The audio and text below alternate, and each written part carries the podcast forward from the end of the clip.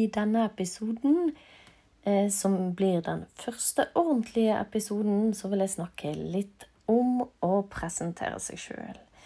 Jeg heter Kari Margrethe Erstad. Jeg har spansk, Erstad spansk og undervisning, der jeg selger nettkurs i spansk. I tillegg så er jeg lærer på videregående skole og underviser i spansk historie og engelsk der. Og jeg syns spansk er et helt fantastisk flott språk. Jeg har bodd i Spania i et år til sammen når jeg studerte. Eh, og jeg syns elsker kulturen og språket og syns det er en fantastisk sted å være. Jeg gleder meg veldig til å kunne reise dit igjen. Eh, og så får vi håpe at det blir nå, om ikke all så for lenge. Men i denne episoden skal vi snakke litt om eh, hvordan vi kan presentere oss sjøl, fortelle om navn, alder, hvor du bor. Og kanskje litt om hva du gjør. Om du jobber eller studerer. Og kanskje litt om våre fritidsinteresser. Jeg håper at eh, dette kan være nyttig. Eh, da setter vi i gang. For å si hva du heter på spansk, så kan du si me llamo. Um, og hvis, noen, uh, hvis, du vil spørre hva noen heter, så kan du si Como te llamas? Como te llamas? Hvis du vil være litt ekstra høf høflig, det kan være du vil, så sier du Como se llama? Como se llama? Og for å svare, så svarer du me llamo og i mitt tilfelle me llamo Gari. En annen måte å fortelle om seg sjøl på er å si soy. Soy, det betyr jeg er. Så du kan si soy Gari, eller ditt navn. Så lurer kanskje folk på hvor du er ifra. Og da kan du få spørsmålet de donde eres? De donde eres? Hvis de er veldig høflige, så kan de spørre 'de donde es?' Eh, og da kan du svare 'soy de'. Jeg er fra Og i mitt tilfelle, hvis jeg skal si at jeg er fra Norge, så vil jeg si 'soy de Noruega'.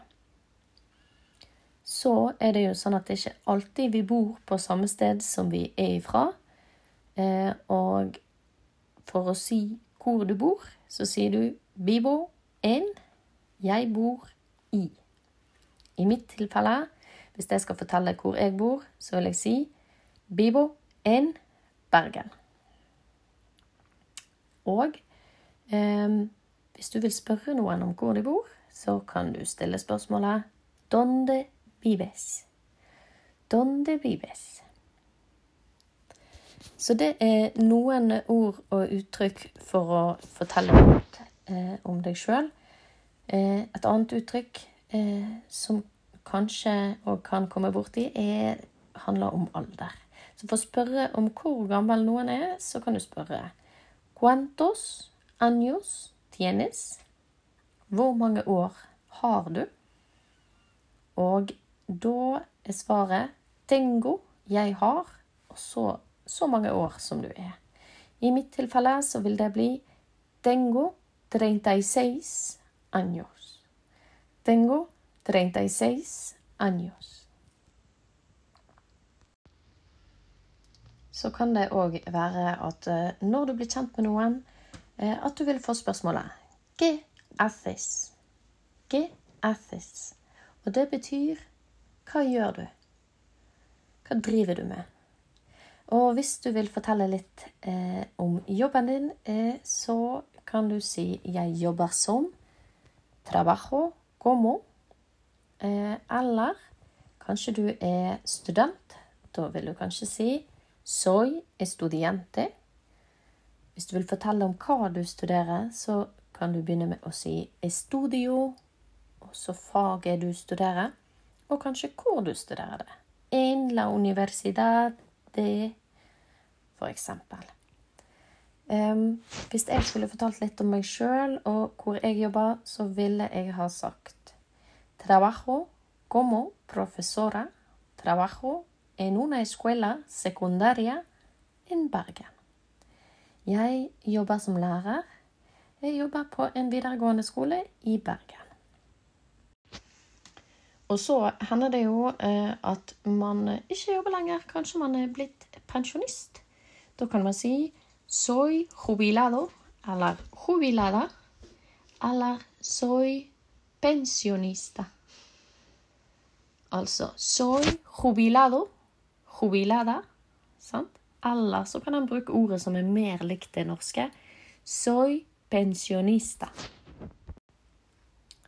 så kan det jo òg være at en er interessert i å høre hva andre folk er interessert i. Altså hva de gjør på, i fritiden sin, f.eks. Eh, og da kan spørsmålet være GFS en tu tiempo libre? ¿Qué haces en tu tiempo libre? Og en enkel måte å svare det på, på det spørsmålet, er å si en mi tiempo libre me gusta. Altså i fritiden min så liker jeg, og deretter kan du sette inn verb med ting du liker. Så hvis jeg skulle fortalt om meg sjøl nå, så ville jeg sagt En mi tiempo libre me gusta leer, me gusta estar con mi familia y me gusta el sendirismo.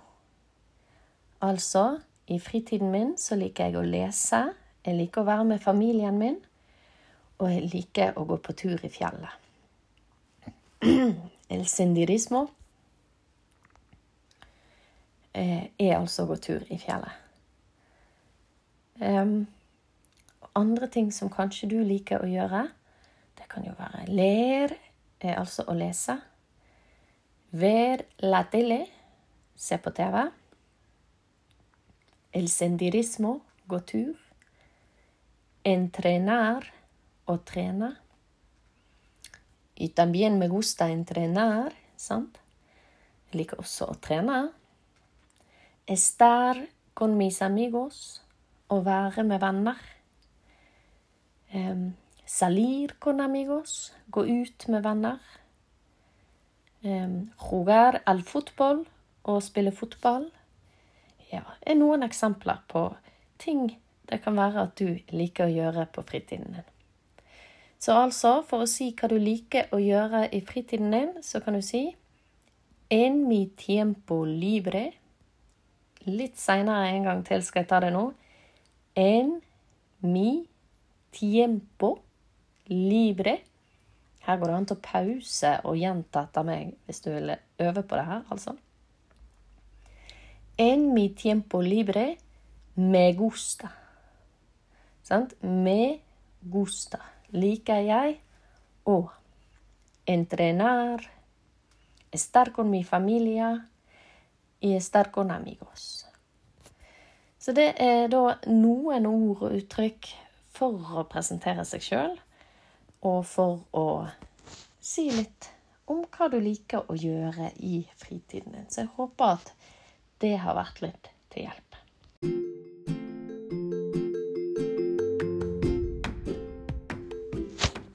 Da håper jeg at eh, jeg skal eh, få lagd litt flere podkast dette året enn hva jeg fikk gjort i fjor. Da kom det kun en trailer.